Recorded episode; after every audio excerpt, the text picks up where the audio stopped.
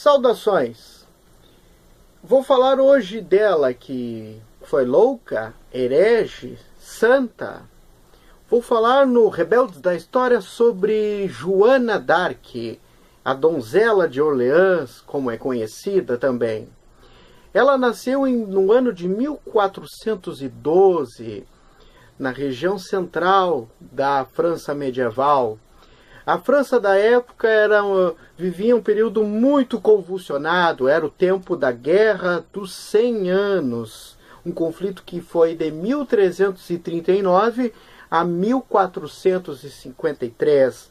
Foi a luta entre as duas potências da época, a França e a Inglaterra. A Inglaterra possuía interesses territoriais no continente europeu, isto é, tinha possessões no território francês.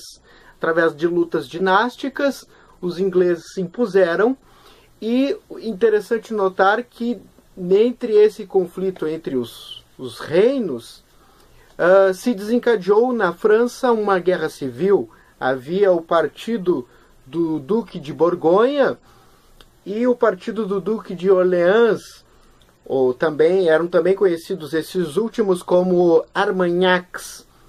Ah, o centro desse último núcleo, que é o de resistência nacional, vai estar localizado na região sul da França. Os borgonheses ah, foram uma potência na época, o estado da Borgonha, e que acabou, por alguns detalhes, não se tornando um país.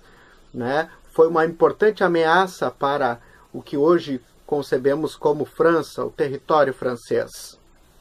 Enfim, ela, aos, uh, muito nova, aos 12 anos de idade, ela recebe a visita do arcanjo Miguel, figura de uma figura celestial de grande importância, o general das hostes celestiais, muito venerado na França e que lhe revelou que ela teria contato posterior com Santa Catarina e Santa Margarida e que lhe dariam instruções, instruções que ela deveria seguir porque eram a vontade de Deus, a vontade vinda dos céus.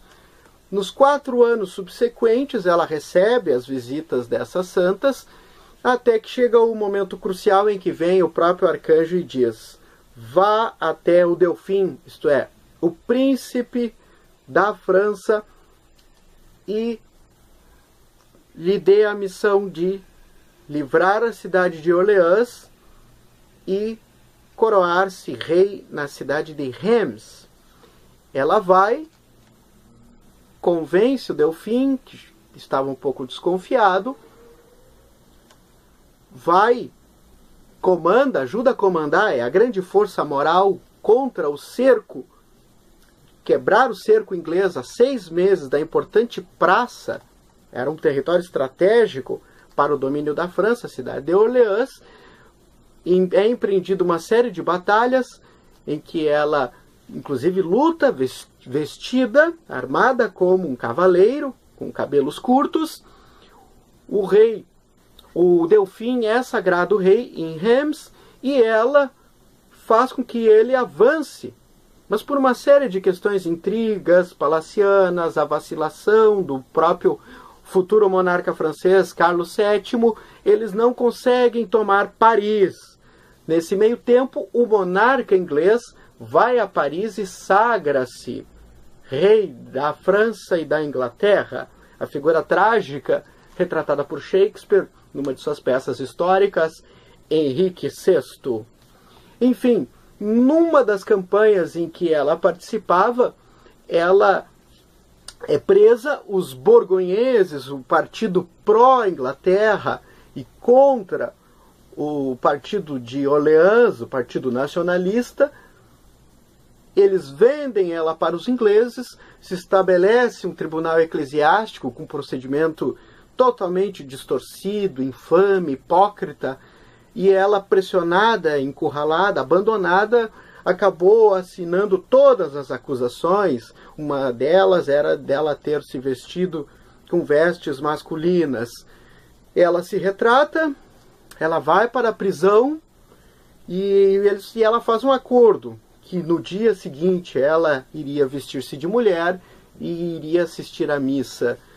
Na noite, os carcereiros roubam as vestes femininas, ela é obrigada a vestir as vestes masculinas e ela é declarada herege e pertinaz. Estamos no ano de 1430. Ela é condenada à fogueira com as, e lhe colocam é raspada a cabeça, ela é conduzida até a praça principal da cidade, completamente lotada, e lhe é colocada uma mitra, uma espécie de chapéu simbólico que dizia as seguintes palavras: herege, pecadora, relapsa, apóstata, idólatra. Ela pede como último ato que um arqueiro inglês lhe dê uma cruz. Ele improvisa dois ramos e um outro busca correndo na igreja um crucifixo que ela beija. Entre as chamas, ela teria dito as últimas palavras que foi Jesus. Enfim, em, 1400, em 1450, os franceses abrem novo processo em que ela é declarada reabilitada em 1456. Passados séculos, em 1906, ela é beatificada e em 1920 vem a canonização. Ela é a grande santa, a santa que conseguiu unificar, reaviver a França. No mundo das artes e dos estudos, ela serviu de inspiração para nomes como Voltaire, Schiller, Michelet, o grande historiador, Charles, Charles Peguy, Paul Claudel, Bernard Shaw, Tchaikovsky, o cineasta, os cineastas Karl Dreyer, Otto Preminger e Robert Bresson. Enfim, mais que a rebeldia, a gente pode entender que a, havia, ela estava imbuída de uma missão que transcendia a, suas a sua própria vontade individual, era a vontade dos céus. A rebeldia era contra o poder opressor injusto dos ingleses e borgonheses, os traidores internos da pátria. Fica esse testemunho de coragem e o exemplo de que a nossa vida pode ir, o sentido dela ultrapassa em muito os nossos simples interesses pequenos. Até o próximo Rebeldes da História.